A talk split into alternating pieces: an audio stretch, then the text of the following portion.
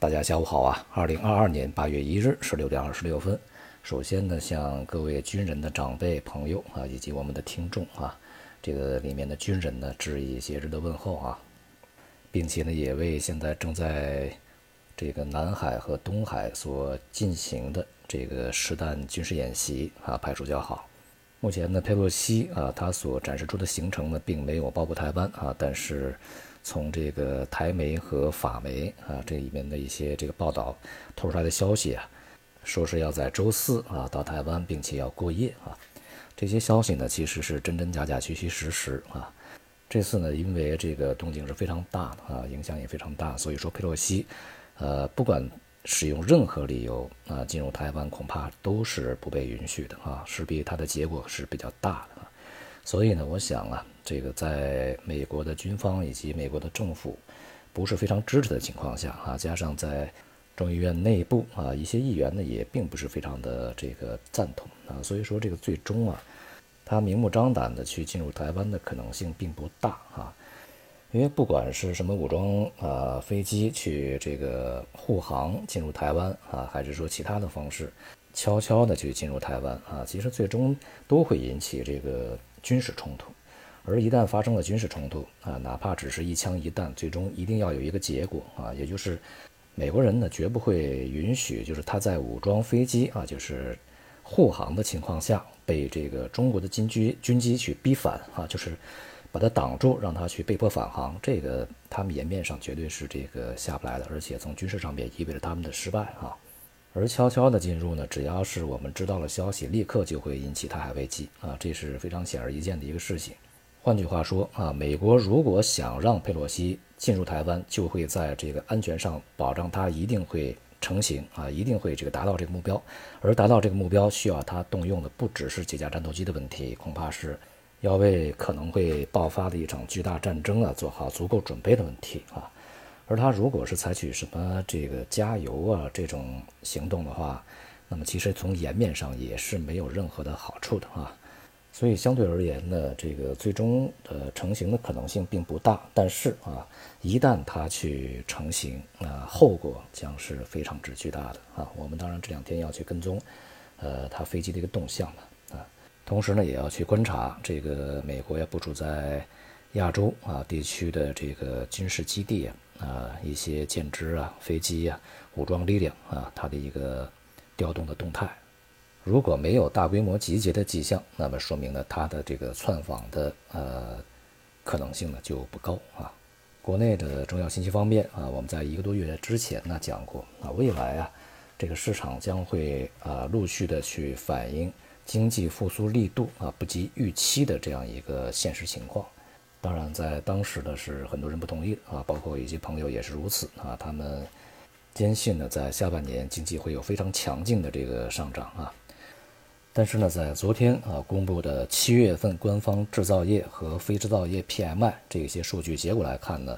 这个七月份的经济复苏力度是相当弱啊。其中这个制造业的 PMI 是重新回到了五十以下，报出四十九啊。这个数据也是大幅不如预期的啊！这个先前市场预期还是要再是往上走啊。那么也意味着呢，这个制造业 PMI 啊，在五六月份连续两个月回升以后，那么重新又下跌。而且我们从分项指标来看呢，供需两边都是非常疲弱的啊，并且呢，无论是大型企业、中型企业、小型企业啊，都是这个下行。显示经济呢整体情况啊并不乐观，尤其是这个中小企业情况就更差一些。而且呢，这个反映需求不足的企业连续四个月在上升啊，当前呢已经超过一半，百分之五十二的企业呢都认为需求不足。同时公布的七月份非制造业 PMI 呢是在五十三点八啊，虽然说还是在这个五十以上的扩张区，但是呢也是比这个六月份大幅回落啊，接近一个百分点零点九。而且呢，从这个分行业上来看呢，除了建筑业以外啊，其他表现都不佳。建筑业嘛，主要还是这个基建的项目在启动啊，同时房地产这边呢也有一些是这个补充性开工啊，所以说还可以。但其他呢都是不佳的啊。因此呢，整体的经济复苏力度啊，现在看起来并不是那么的强啊。那么下半年的经济呢，应该还算比较稳定，但是啊，这个。增速呢应该是处于这个相对比较低的一个水平啊。而且呢，在前段时间我们也讲过，无论是从国务院呢，还是从最高层政治局啊，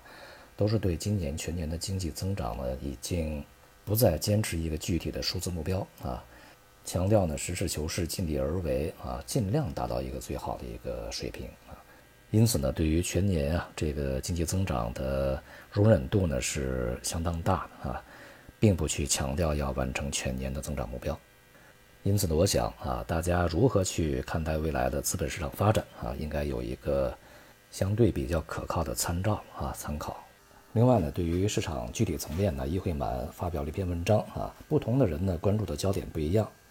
有的人呢关注啊，这个易会满呢强调啊，整个市场不能够失灵啊，要有这个底线；而有的人呢关注啊，易会满他强调市场不宜也不应啊去这个进行干预啊，也不应该去花钱买指数啊等等。